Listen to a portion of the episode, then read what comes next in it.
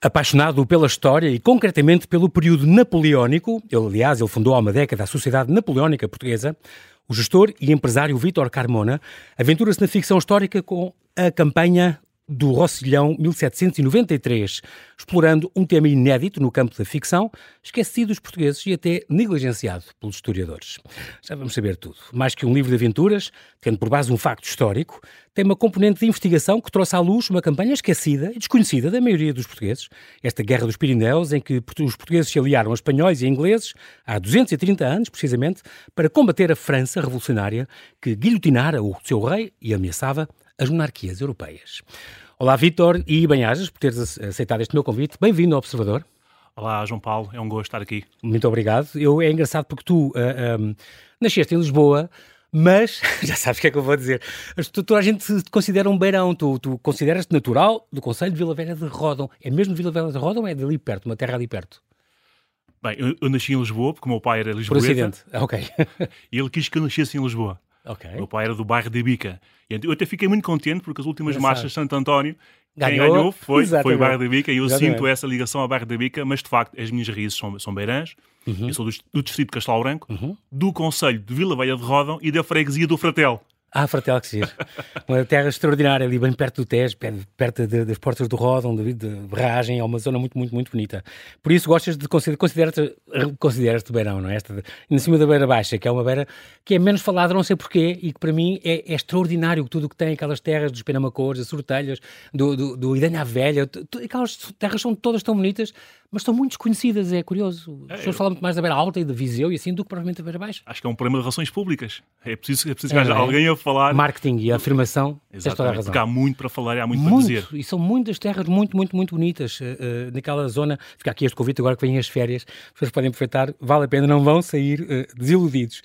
tu és um entusiasta, apaixonado pela história de Portugal, um, e, mas acabaste por trabalhar em gestão de pessoas, tu fazes consultoria, executive search, gestão de eventos, publishing. Uh, tu fizeste a primeira, viveste uma série de anos em Angola é e aqui fizeste aquela primeira revista sobre gestão de pessoas, não é? Human Capital uh, Angola.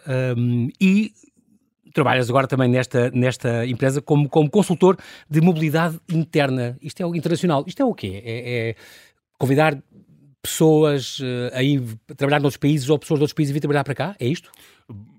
Mais ou, pessoas de outros países virem para Portugal. Da Índia, por exemplo, tens uma ligação da, grande? Da Índia, mas também de outras geografias, okay. porque nós todos sabemos que existe neste momento um déficit enorme em todos os setores da economia por mão de obra, seja ela indiferenciada, semi-qualificada, até muito qualificada. Exatamente, uh, pode ser desde cérebros tecnológicos até para trabalhar em construção. Ou em fábricas. Exatamente. Uh, e, e, a nossa economia não cresce mais por justamente faltar mão de obra Exatamente. para alimentar uh, as encomendas que existem. E, Vitor, por... todos os dias assistimos a notícias dessas. É em Viana do Castelo fecha uma fábrica porque não, por falta de mão, de mão, de obra e por aí fora. É? Aliás, sempre que eu vejo que um anúncio que foi um investimento de não sei quantos milhões em fábrica, numa fábrica, eu fico oh, muito contente, mas onde é estão as pessoas depois para, para, para a produção. funcionar. Exatamente. É, exatamente. É, é, é, impressionante. Esta, esta empresa Carmona SA és tu? Uh, não, é, não, é, não é Carmona SA, portanto, é uma sociedade com outros, com outros sócios. É um grupo? Sim, okay. chama-se uh, VLP Global Mobility okay. Solutions e é uma empresa que justamente procura encontrar os recursos humanos uh, necessários e, tá e, e, os, e, os, ideais, não é? Uhum. Que sejam, de facto, façam o fit com aquilo que o cliente precisa para, para que o cliente consiga, consiga trabalhar. Muito bem. Uh, tu és um escritor nas horas vagas, tu dizes que gosto, gosto muito, e não tenho muitas, dizes tu, mas conseguiste levar a, a bom porto. É. Eh, este meu romance histórico, vem mais, eu sei que vem mais. Uh, leitura é um dos teus hobbies. Lembra-me um livro, recorda-nos um livro ou dois que tenhas lido nos últimos tempos e que te impressionou muito. Gostaste muito. Os clássicos. Eu digo sempre, sempre. Os, os clássicos são livros perfeitos Hum. A fórmula que faz uma boa história está sempre lá. Uh, então posso dizer que o Conde de Monte Cristo. Exatamente. Eh, Alexandre uh, Dumas, exatamente. Um Fantástico. livro fabuloso, extremamente bem escrito, uma, uma fórmula, é um livro comercial. Exatamente. É, é um livro grande, mas é um livro comercial. Uh, claro. Porque uma boa história, ela obedece a uma fórmula. Uhum. Uh, e essa fórmula foi inventada pelos gregos. Já vem de há 2.500 anos. Está, é está inventado. E há quem diga que os temas também, uh, porque os nossos sentimentos também não, não evoluíram tanto como isso. Não, os casos, não. em vez das novelas e as, e as telenovelas, estes casos continuam a ser muito menina pobre, menino rico, vice-versa, não, não, os amores dos pais, os ciúmes entre as famílias, as coisas. as coisas estão mais ou menos contadas, mas contar uma história com esses ingredientes que são mais. É como as notas, sete notas de música. E depois pode-se compor maravilhosas sinfonias. É com as é? cores também. Exatamente. Só há, só há sete cores também. é impressionante. É, os clássicos é boa ideia, faz lembrar o Afonso Cruz que dizia: não leiam os meus livros, leiam os clássicos. eu adoro isso. colecionismo, o que é que tu colecionas? Eu coleciono coisas uh, estranhas. Por exemplo? Sifões. Aqueles sifões antigos uh, que muitas vezes vemos nos filmes do James Bond. Mas para as bebidas? Aquelas garrafas soda, metálicas com, com, com uma, um fecho, uma, um adoro, puxador, adoro. como os tintores, mais ou menos. Ah, que engraçado. Adoro, tenho várias, de várias épocas. E, e vais às feiras de ladra e esse de feiras. E... É aí que elas estão. Claro. Ah, de vez em quando. Portobello Road e aquelas. Ou LX, também vou. Também, claro, claro. Ainda há net, obviamente. Então, a minha casa realmente. tem muito disso. Nunca tinha visto, fantástico. Telescópios. É um first. Lunetas. Ah, que sim. Aqueles telescópios que nós vemos na Marinha, que é um, Mas antigos. Antigos, antigos. Ingleses. Ah, adoro, adoro também os, os telescópios. Uh, e depois livros, uh, objetos que de certa forma estejam ligados a uma época enfim, que, que, me, que me apaixona, uniformologia, chapéus militares e algumas armas. Ah, que engraçado. Tu e o Reinhard. Sabes, neste Reinhard. caso. Ok. E viagens culturais e locais históricos. Este livro é um exemplo uh, disso. Pronto, e já vamos falar disso. Uh, de onde é que te vem, Vitor, uh, o, teu, o teu gosto pela história e concretamente pela história de Portugal? Bem, para já, ser português. Nós somos, somos portugueses, um país com 900 anos de história. E que história, não é? Rodeados de, de, de, de monumentos, rodeados de símbolos, rodeados de história mesmo. Uhum.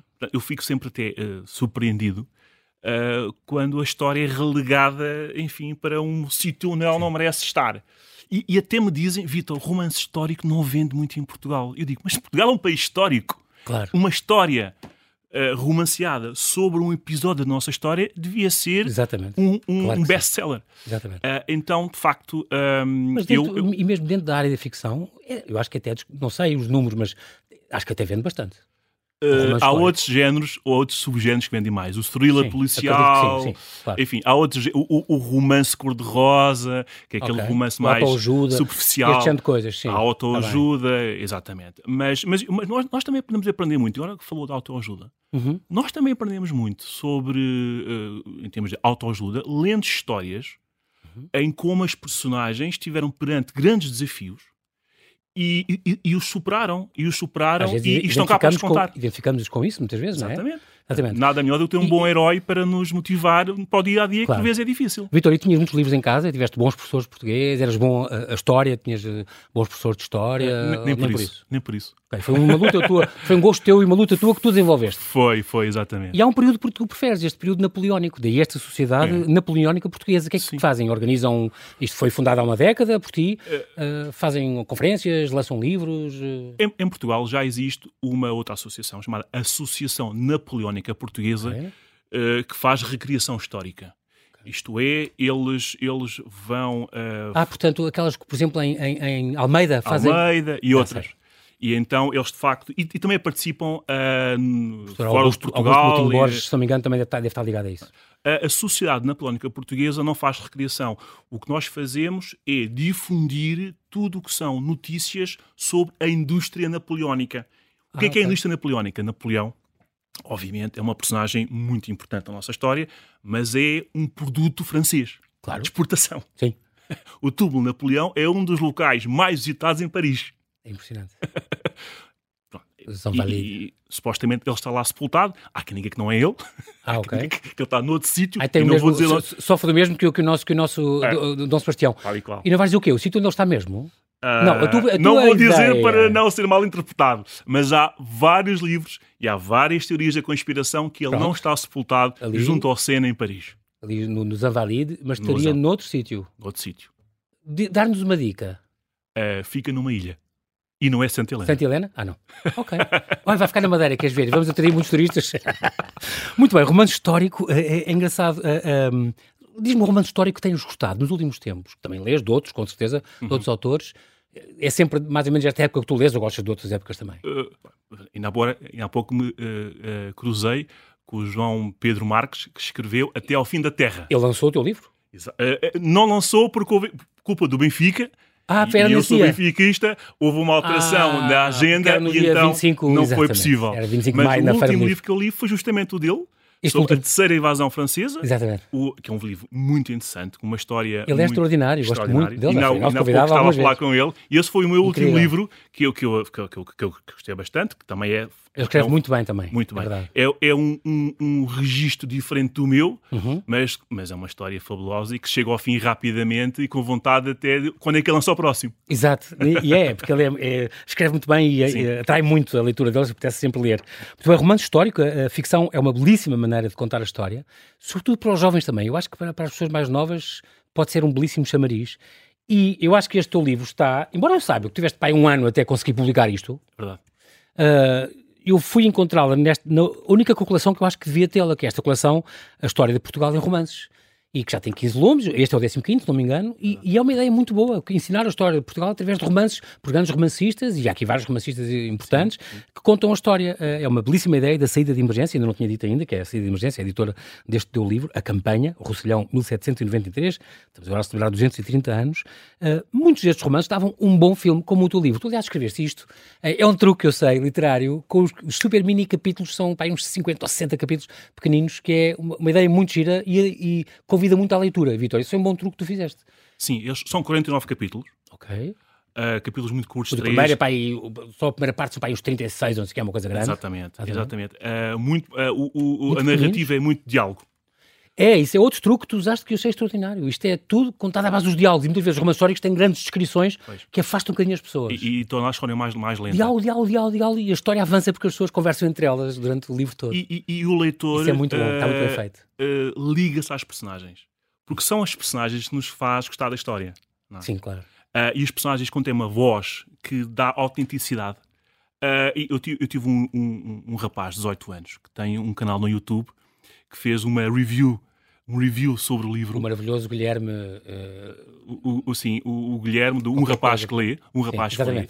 E ele disse: Vitor, estas personagens parece que existiram mesmo. Sim.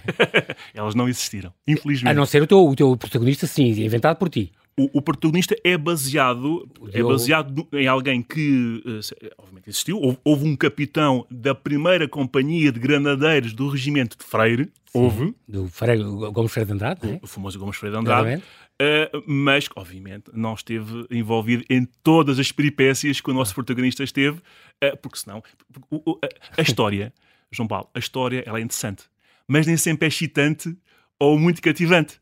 E aí vem o papel, o papel do romancista é justamente transformar a história, que é interessante, por isso é que nós pegamos naquela história, uhum. mas depois dá-lhe uma roupagem uns pozinhos, diferente. Uma, umas especiarias claro, que vão claro, apimentar a, claro. a, mas é, mas consegues é. isso muito bem é. uh, e também está muito bem escrita, escrita muito depurada. É tal história dos diálogos, eu acho que foi um truque extraordinário que tu fizeste para contar a história e a pessoa começa a ler aquilo e, e continua a ler e está a ver uma série. Sim, sim. Tu, isto estava perfeitamente, como muitos destes romances desta coleção, para um, um, uma. Gostavas de ver um dia na Netflix ou na ou numa televisão, uma série de RTP, a apostar numa história destas. Todos os romancistas histórias que eu venho aqui, que vêm aqui falar comigo, dizem quem dera que a gente investisse. A mesma história que nós temos, se fosse nos Estados Unidos, já, já havia séries e, e filmes a torto e direito com Sim. episódios e. É, eu não vou dizer que não, obviamente, nós sabemos perfeitamente que um, uma, uma série baseada numa época tem custos de produção enormíssimos, não é? Sim. São, e isso é um fator. Época, claro. e, e, e, este livro, eh, em concreto, tem três locais. Temos Portugal, Uhum. Temos uma viagem marítima de dois meses até no outono pelo Mediterrâneo. Até à Catalunha. e depois temos, realmente... Os Pirineus. Os, os Pirineus. Com as batalhas. Não, é, não é propriamente fácil uh, tirar das páginas e pôr no, no, na realidade. Os americanos filmam a Bíblia, pelo amor de Deus, Vitor. Pois, pois, põe, põe o, o, o, Mar Morto a, a abrir. A, abrir. Exato. E, e o Spielberg põe dinossauros a correr no meio das pessoas. Pelo amor de Deus, eu acho que mas, tudo sim, é possível se tivesse vontade e se houvesse. Daria uma história muito interessante. E, e na para mais, eu, eu tendo estado no, no, local, tem paisagens maravilhosas. Pois, tu visitaste isto. Eu visitei, eu visitei. É como tu dizes, uma história resulta muito pelas personagens. Sim e são muito interessantes, e muitas delas o Pinamanique, a gente vai ver aqui pessoas que a gente conhece. E depois uh, também, e o cenário não, não é de menos, porque, porque é nos Pirineus Orientais, é uma coisa linda de morrer, ali junto à Catalunha, toda aquela zona é muito... Sim, sim, sim. sim, sim. E quer na parte francesa, quer na parte espanhola exatamente, também. Exatamente, Andorra. exatamente. E, e depois, uh, e as personagens e os conflitos que vai havendo, porque aqui há uns conflitos muito curiosos. O conflito é o combustível de uma boa história. Exatamente. Qualquer boa história tem no seu âmago conflito. E conflito não significa um conflito físico. Exatamente. São exatamente. Uh, as dificuldades, os, É, os obstáculos para atingir os exatamente, objetivos, os antagonistas, enfim.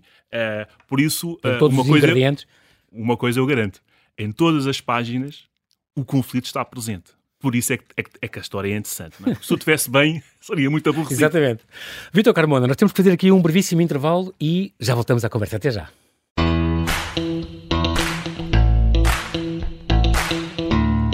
Estamos a conversar com Vítor Carmona, um gestor apaixonado por história, que se estreia na ficção histórica com A Campanha, Roussillão, 1793, o evento militar real, esquecido dos portugueses, negligenciado pelos historiadores. Este livro, resta dizer que é uma edição da saída de emergência, tem 366 páginas, um, ia sendo apresentado aqui na Feira do Livro, mas houve outros- festejos do Marquês de uh, uh, pro- protelaram esta, esta, esta apresentação, mas depois foi dia 3 de junho na Biblioteca de Castelo Branco, houve lá o lançamento, ou não? Uh, por acaso, o que nós conseguimos foi antecipar a a festa benfiquista. Então foi na sexta-feira, dia 26. Ah, então pronto. 16 26 de maio, na altura em que estava a decorrer aqui a Feira do Livro. Um, há muito que tu pensavas, Vítor, escrever este livro, já tinhas isto na cabeça, um, e até já, ou este livro, ou um livro, um romance histórico, e até já tinhas o tema, ia ser sobre esta campanha. Quando é que tu descobriste isto? Como é que nasceu a ideia disto? Bem, Como é que tu deparaste? a, quando eu, a, a primeira vez que eu pensei realmente, seriamente, em escrever uh, um livro, não foi sobre este tema. Ah, ok. Tinhas um Foi, tema, foi mas nesta época, foi nesta, Tá era nesta época, mas eram uns anos um pouco mais à frente. Ok. Mas depois pensei hum, e decidi que gostava de escrever uma história que esticasse mais no tempo, que permitisse eventualmente mais do que um volume. Pronto. Uh, E de facto, isto, isto é o primeiro ano da campanha do Exatamente. que durou três. Três anos, exatamente. Portanto, e aqui vamos, obviamente, ter uma sequelazinha e provavelmente uma sequela-sequela. É, é muito importante que o público hum, hum, recepcione muito bem o, o primeiro volume. Sim. Isto é, é, Para mostrar a apetência pela continuação, não é? embora o primeiro volume seja uma, um- uma história que tem o seu fim. Mas nós Uhum. sabemos que a história com H, com H grande, ela continua, mas há ali de facto é um standalone. As pessoas vão perceber que quando chegarem ao fim, há algo que acaba, mas também há algo que continua. Exatamente. Obviamente que estando nos Pirineus e havendo o inverno pirenaico, há uma altura em que os combates não são possíveis, as tropas recolhem os seus O quartéis de inverno. deu-se mal a ida, a ida para a Rússia por causa disso, não é? É, exatamente, exatamente. como toda a gente sabe. Então, não, é, não é possível combater ainda para mais num- num- num- num ambiente montanhoso como, como são ah, como, é, como é o do Rosselhão, parte do Rosselhão, porque o, o é uma, é uma área muito interessante porque ela tem uma parte montanhosa, mas depois tem uma belíssima planície Uhum. ah, que, que, enfim, que, que- que obviamente permite outro tipo de manobras militares, mas foi uma guerra muito com- foi uma guerra, foi um conflito muito muito combatido em, em, em vales e em escarpas agrestes, quer dizer, um ambiente muito muito muito difícil para os portugueses. Uhum. que realmente Não foram, estamos habituados foram a- os bravos, os, os portugueses foram os heróis naquela campanha. E, e- e o romancista, há quem diga, não escolhe os temas, são os temas que o escolhem. Tu partilhas um bocadinho esta ideia ou não? Já tinhas isto estudado e sabias que isto mais tarde ou mais cedo vou ter que pegar nisto? Por uma coisa que te motivou foi nós não sabemos nada sobre isto. Pois, eu na altura, quando decidi a escrever sobre, sobre este tema, eh, a primeira pesquisa que eu fiz foi quem é que já escreveu sobre este tema. Claro. E fiquei escandalizado Ao perceber que. Nin- ninguém tinha feito isso. E fiz uma segunda, uma segunda pesquisa. Eu devo estar a pesquisar mal. E lá encontrei, e lá encontrei Ah, um ok. pequeno conto do Manuel Pinheiro Chagas, que é um romancista do século XIX, Uhum. um pequeno conto num- numa obra que tem vários contos sobre um soldado português que se Uhum. Ah, apaixona neste por uma jovem catalã no Rossilhão. Mas estão a falar de um conto de 50 páginas. Sim, sim. E é tudo. E é tudo. E depois eu pensei, ah, ok, vou precisar aqui de uma certa dose de coragem para. desenvolver isto. Pronto. Porque é, uma- é, é- contexto é, que é uma grande responsabilidade. Sim, Ah, e, e- e isso é um romance histórico. Há certos aspectos que têm que ser respeitados. claro. Ah, e, E depois e eu- nas entrelinhas tu podes pôr diálogos e as pessoas a falar e tudo, mas não foges dos fatos históricos que estão documentados. Que, que eu adoro as sabidos, partes é? omissas. Quando nada. Isso Aí podes inventar. claro, Aí não é fabuloso. Mas há muitas coisas que estão, estão descritas. Obviamente que eu posso eh, limar um aspecto ou outro para ajudar a história, para fazer com que o leitor continue a virar as páginas. Por exemplo, pôres o teu protagonista a viver várias cenas que se calhar foram vividas por vários. E aí concentraste forma, um bocadinho. Certo. Mas tudo tem que ser coerente e tudo tem que Claro, ser eh, possível. Verosímil. Pois, não há aqui super-heróis. Claro. Ah, há quem diga que os historiadores não pegaram muito nisto porque isto teve um desfecho que não nos foi favorável. Sim. E a história não é, é escrita pelos que vencem, não é? Sim, mas uh, até lá há uh, episódios de grande heroicidade. Sim. Há episódios de grande, de, grande, de grande, uh, grande capacidade de liderança e nem todas as boas histórias acabam bem. Há muito boas claro. histórias que acabam mal. Claro. Uh, as tragédias gregas, as tragédias gregas Meu Deus. O, o happy end não é uma coisa obrigatória nas pois, histórias. Na tua pois. capa do livro, além de a campanha Rosselhão 1693, diz Luís XVI e Maria Antonieta foram guilhotinados, a Europa declarou guerra à França revolucionária e esta é a história trágica e verídica dos portugueses que combateram na campanha, então, do, do, do. Portanto, é um livro de aventuras, sem dúvida, mas é uma saga inspirada em fatos reais, porque sim. isto de facto aconteceu. E não é só, isto é uma coisa importante, não é só a história de uma campanha militar, porque eu acho que isto, vou ser honesto, Vitor, como o Guilherme, como o miúdo que lê, uh, a campanha do Rosselhão, pensei, ui, uma coisa sobre a guerra, é, isto é de estratégia militar, a guerra, cara, não. O título, não, uh, por mim, não agarra muitas pessoas. A campanha do Rosselhão, o nome é feio, uh, não soa bem, se calhar, e as pessoas pensam, ei, depois histórico, tem logo uma data. A gente lembra-se da história quando aprendeu as, logo as datas, decorar as, as guerras, meu Deus. E, portanto, uh, isso é, tens que, tem que fazer um esforço extra, o título pode afastar. As pessoas acham que é só uma coisa militar, não é.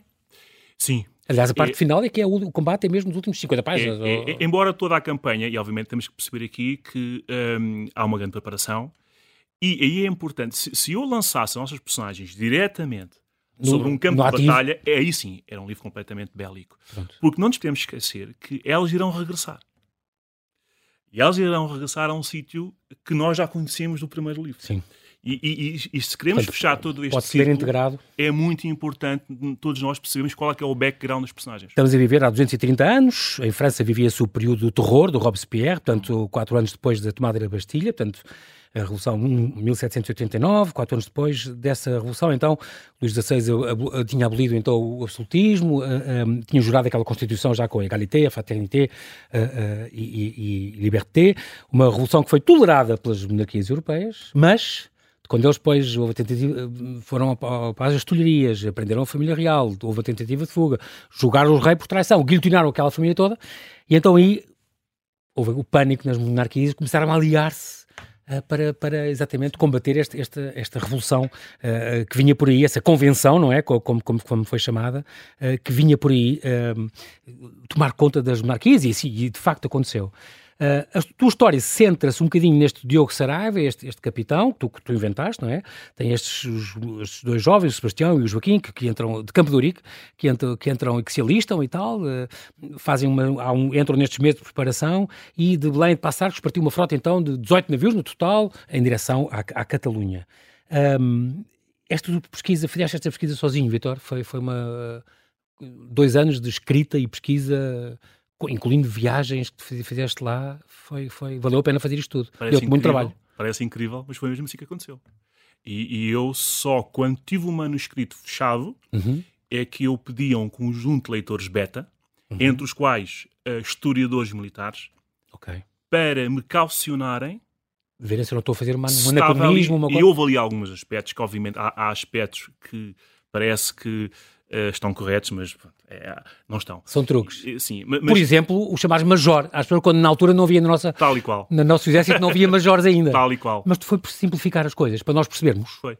Foi para ajudar o leitor. Só isso. Sim, porque uh, de facto. Uh, Mas o tu explicas major... isto no filme no livro, sim, portanto está bem, é tranquilo. Sim, Eu sou simpático para, para sim, com, sim. o leitor. Ouça, não, sou, não, não, não é um engano, atenção, isto não é uma gralha. Sim, porque seria. Porque seria... não havia, na altura não era, não havia. Sim, não, a, a, a, patente major, ela só é. Uh, Introduzida. Depois da campanha. Depois Justamente de, logo a seguir à campanha. Desta guerra dos Pirineus. Tá, ah, está bem, muito bem. Não foi muito tempo depois. Muito bem. Quando, quando, quanto tempo é que demoraste? Dois anos a pesquisar isto tudo, e com visitas e tudo? Uh, sim, eu diria que até ter um manuscrito fechado, fechado? e suficientemente robusto para submetê-lo às editoras foi um ano e meio. Um ano e meio. Ok, há coisas que ficaste muito contentes, por exemplo, aqui falas da, da Ponte do Diabo em Serré, já em França, nos Pirineus franceses, que ainda está lá intacta, tá adoraste vê-la, tá e o Santuário de, de Ferriol, por exemplo. Tudo, tudo, tudo. Mas e, tu chegaste a fazer descobertas. É verdade, é verdade, é verdade. E foi, foi emocionante, aliás, eu acabei de me arrepiar porque uh, isto sem querer ser, enfim, sem querer desvendar muita coisa. Há, há, há, um local, há um local onde se dá o primeiro embate uh, de sempre entre os portugueses e os franceses revolucionários. Ah, então espera, nós partimos, uh, desembarcámos em Rosas, que já na Catalunha, e foi depois quando... Marchamos para Serret, ou Serré. Serré, que é já em França, não é? Nos Pirineus do lado francês. Que, que era a linha da frente com os franceses. Onde estavam os franceses. Havia ali um rio, ou ainda existe um rio, que é o rio Tec, Okay. No fundo, o Rio Tec fazia de fronteira, fronteira, entre as forças francesas e as forças hispano-portuguesas. Deste aliado, sim. Exatamente. Uh, e, e, e, eles chegam numa. A, a, viagem marítima foi pavorosa. É? Sim, foi, foi pavorosa. 40 dias, não foi? De, 40 de, dias. Um... Tempestades, horrores.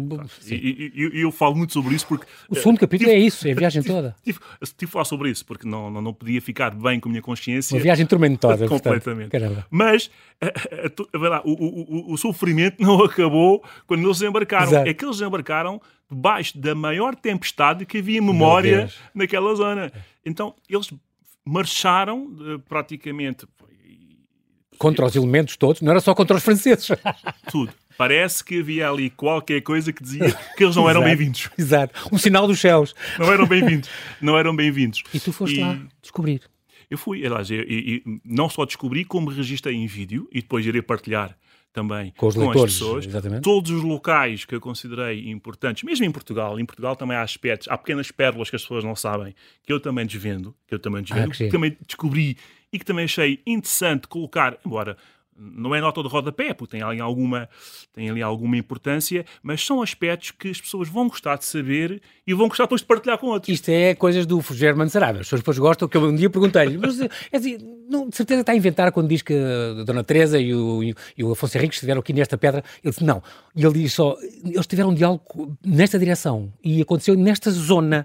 Eu só digo, foi aqui, porque eu sei que os portugueses adoram ir visitar e ver claro, e, claro. e por isso isso atrai, e tem razão, atrai as pessoas aos sim, sítios. Sim, sim. E, e algum sítio em, descobriste o lugar na Charneca de Sintra onde os exércitos treinaram, Não, isso? por acaso não, por ah, acaso ah, okay. não. Eu, aquilo que eu descobri foi realmente o, o, o, o, local que os portugueses foram incumbidos de defender, okay.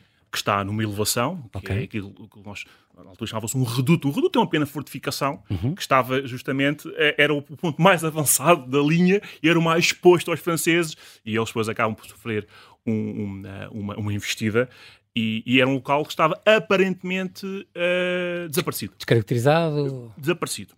Eu investiguei, antes de ir lá, eu investiguei para perceber se ninguém sabia, não havia registros okay. nenhums, e eu fiquei muito feliz ao descobri-lo. É. E ao descobrir vestígios e filmaste? E, e qualquer dia filmei, e vou vamos todos ter acesso vou partilhar, Muito vou partilhar. As, as, personagens desta história são este, este, impulsivo e bravo capitão, Diogo Sarabia, que tu inventaste, o sargento nobre e disciplinador, o Leitão, os dois jovens ingênuos que já falámos disso, de Campo de Rico, o Joaquim e o Sebastião, uma bela e sedutora aristocrata, esta Isabel Borges, um, a filha corajosa e determinada de uma cozinheira, um advogado ambicioso e sem escrúpulos, o mortífero e astuto criminoso. E tu sonhas que as personagens conduzem-te a história às vezes, ou não?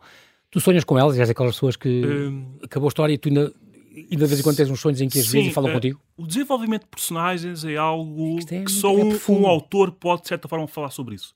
Uhum. Um, eu, eu, planeei a história, portanto, as personagens foram uh, planeadas antes de começar a escrever a história, mas uhum. há uma personagem que surgiu quase do nada, só para ocupar ali um espaço vazio okay. e que de repente tornou-se uma, uma, uma, uma, personagem bastante linha, importante. De primeira água e parece que ela própria me estava a conduzir e dizer não, tu vais Engraçado. escrever mais sobre é mim porque eu sou interessante. Eu, perguntei porque isso acontece às vezes e muito, muitos contam-me isso. Muito. Não calculas, entregam o livro e às vezes ficam com, ainda com a... É. E tu, como tu não vais pegar mais nesta história, provavelmente ainda te vão voltar, o que é muito bom. Há outros fatos curiosos também que o livro também atravessa, esta, a criação deste, do, a inauguração do Teatro São Carlos, é por exemplo, o Real Teatro, como disseste, Real Teatro São Carlos de Lisboa, que se chamava na altura, em 30 de junho de 1793, tu, exatamente neste ano, e tu falas muito nisso, e quem está presente, e os convidados, e, e com o dinheiro do Quintel, tens aqui um programa sobre o, o, o, o Barão, uh, eh, um, de Quintela, uh, e que não resististe uh, a dedicar um capítulo a este livro, a esta inauguração de São Carlos, por exemplo, é uma coisa muito importante. Tem estas três partes. Esta guerra, um, devo dizer que é uma guerra muito. Esta guerra do, do, dos Pirineus também se chama, a Guerra da Convenção. Sim. A Convenção era a parte da Convenção Nacional Francesa, era quem estava contra nós. Nós fizemos então um exército auxiliar à coroa de Espanha, era assim que se chamava.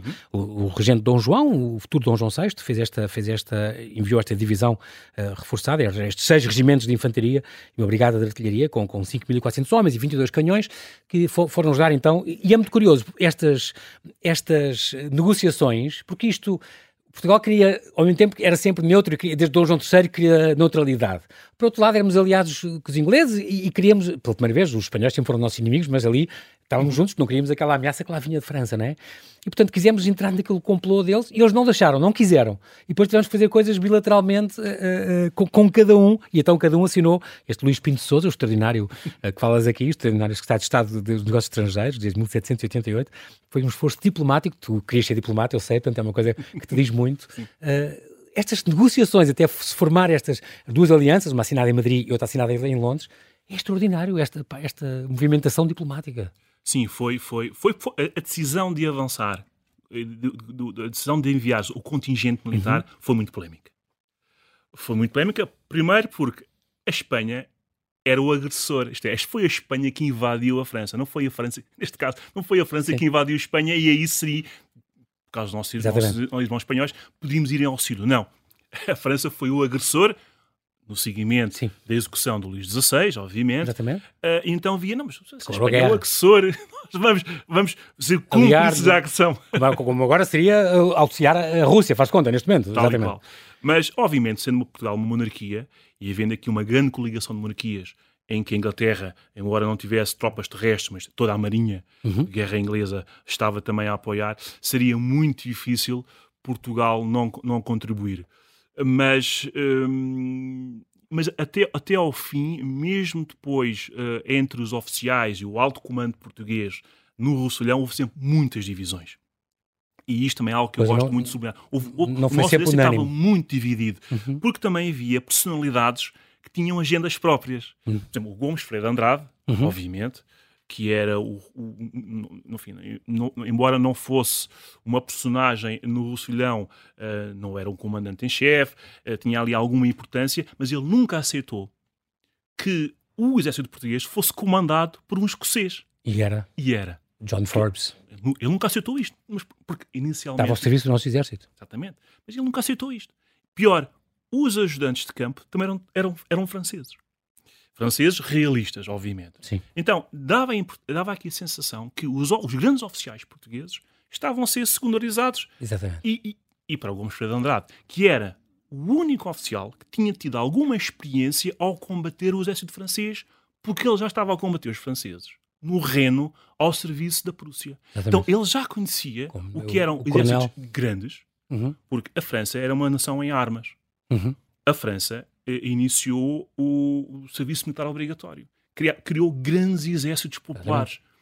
Uh, o povo sentia-se na obrigação de dar os seus jovens mancebos para lutar por um novo regime que lhes dava voz. Claro. É, é, muito curioso quando estas, falámos destas negociações, eh, eh, quando as, as, eh, o Portugal tentou entrar neste, neste complô, como, como eu disse, e, e, não correu bem. E depois teve que fazer os tais tratados separados. Quando a convenção, portanto, quando os franceses tiveram conhecimento do fracasso, mandaram logo uma delegação para cá e não sabia disto, para tentar restabelecer um bom relacionamento com Portugal e assegurar a sua posição neutral e tal. Mas o nosso governo não reconheceu sequer a legitimidade dessa, dessa delegação e, portanto, em Portugal tinha dizendo o regime absolutista, obviamente, eh, e, portanto, todos os ideais da Revolução Francesa eram repugnantes eh, para nós. Nós partimos das operações, de falas aqui depois de, de, das operações, do, do extraordinário general António Ricardo Carrilho de Albornoz, que invadiu a França, então, ocupou o Roussillon, um, ehm, e depois falas da tomada do Toulon, todo, todo, toda esta. Quando o, a parte incrível em que ele vem, um, acho que é ele que, que, quando vem embora pedir reforço não sei o quê, acaba por morrer de pneumonia e então as tropas viram sem o seu chefe e aí os franceses aproveitaram isso e recuperaram tudo e conquistaram, vieram por aí, quer dizer, foi, foi, foi muito mais grave. Obrigaram as, as tropas aliadas a retirar para a Catalunha e muitos portugueses morreram ou ficaram feridos numa retirada, nessa retirada muito trágica que também falas a, a, retirada. Essa parte não, não correu bem. É, é, assim, a retirada. É, há aqui um fator muito importante que foi. Um, foi no, no, final do ano de uhum. 1793, uhum. o único sítio onde os franceses tinham sido derrotados em toda a Europa foi ali. Uh, em todos os outros frentes, contra os austríacos, contra os prussianos, os franceses levaram o melhor. Excepto naquele cantinho Exatamente. dos Pirineus Orientais. E então, uh, a partir do momento em que uh, a Convenção consegue tomar Toulon, Toulon era um bastião realista, uhum. defendido pela Marinha Britânica uhum. e pela Marinha Espanhola, a partir do momento em que os. os com, foi esse momento em que Napoleão surge. Napoleão surge com o cerco de Toulon. Uh, a partir desse momento, então, mudou a sorte da... O mito napoleónico é que foi Napoleão, foi Napoleão, na altura um jovem de artilharia, Napoleone di Bonaparte, é assim Sim. que ele se chamava ainda, Exatamente. da Córcega, um jovem de artilharia que desenhou a estratégia, foi a estratégia vencedora do cerco, e com o, o fim do cerco, todas aquelas forças que estavam uh, adstritas àquela, àquela frente foram uh, enviadas para o Roussillon com, não só eles foram reforçados, como o próprio comandante, o general francês, que tinha vencido o cerco de Toulon, o famoso Dugommier, uhum. ele vem liderar também o exército francês dos Pireneus Orientais. Portanto, um novo líder, um novo comandante muito mais ambicioso, muito mais capaz, Sim. tropas frescas, enquanto do nosso lado, não. Perdemos um grande general, o António, o António Ricardos. Uh, o novo general que foi nomeado é um jovem general uh, muito valente, mas ainda com inexperiente, um assim, o Conde de la União. E então temos aqui a tempestade perfeita, que é do lado inimigo uma força maior e um comandante muito capaz, e do, do nosso, lado, lado um exército mais Veio cansado então a, a, e uma liderança frágil. Daí depois a Batalha da Montanha Negra, que levou os, os espanhóis, portanto, a negociarem separado a assinatura do Tratado de Paz, uh, e nós, e por isso nós continuámos, de certo modo, a França manteve-se de, de jure em guerra, em, em, em, guerra connosco, apesar de, uh, porque como potência auxiliar nós não éramos, não tínhamos esse estatuto, não é? Não, não, não se considerava em guerra com a França, mantínhamos formalmente essa neutralidade, mas isso não veio a acontecer. Um, o que é certo é que depois investigaste mais, nós agora o nosso tempo voou, uh, fica aqui este primeiro ano desta guerra, desta guerra, desta campanha, uh, desta guerra dos Pirineus, está escrito já neste livro, vale muito a pena ler. Ficaste triste, eu sei, quando investigaste depois no o regresso, por exemplo, daquela nau uh, de São José das Mercês, com, com, com o regimento do Gomes Freire, que naufragou à, à chegada a Lisboa, à vinda para Lisboa, no Largo do Ovar, e morreu grande parte da tripulação. Um, tu sei que vai, continuas a investigar e estás a juntar, pelo menos mais um ou mais dois que, que, que tu achas que isto pode dar ainda, esta, esta saga. O que é que tu achas, Vitor, mesmo para terminar? O que é que podemos esperar? Uh, vai muito depender da escrita e vai muito depender da, da minha da, da, forma como eu levo a história. Mas okay. seguramente mais um volume. Pronto, vamos ficar à espera disso com, com muita vontade. Quero-te agradecer muito esta, esta, esta conversa e este livro. Deixo esta dica mais uma vez, é uma edição da Saída de Emergência, a campanha o Roussillão, 1793. Um facto tão esquecido e que eu não fazia ideia. Aprendi tudo sobre este assunto graças a este livro e que é, na história quase não se fala, cá está, uh, e que vale muito a pena conhecer. Muitos parabéns pela tua pesquisa, pela tua ideia, que é uma ideia extraordinária. Como está escrito, estes diálogos que fazem a história avançar tão rápido e que dá um grande prazer esta leitura.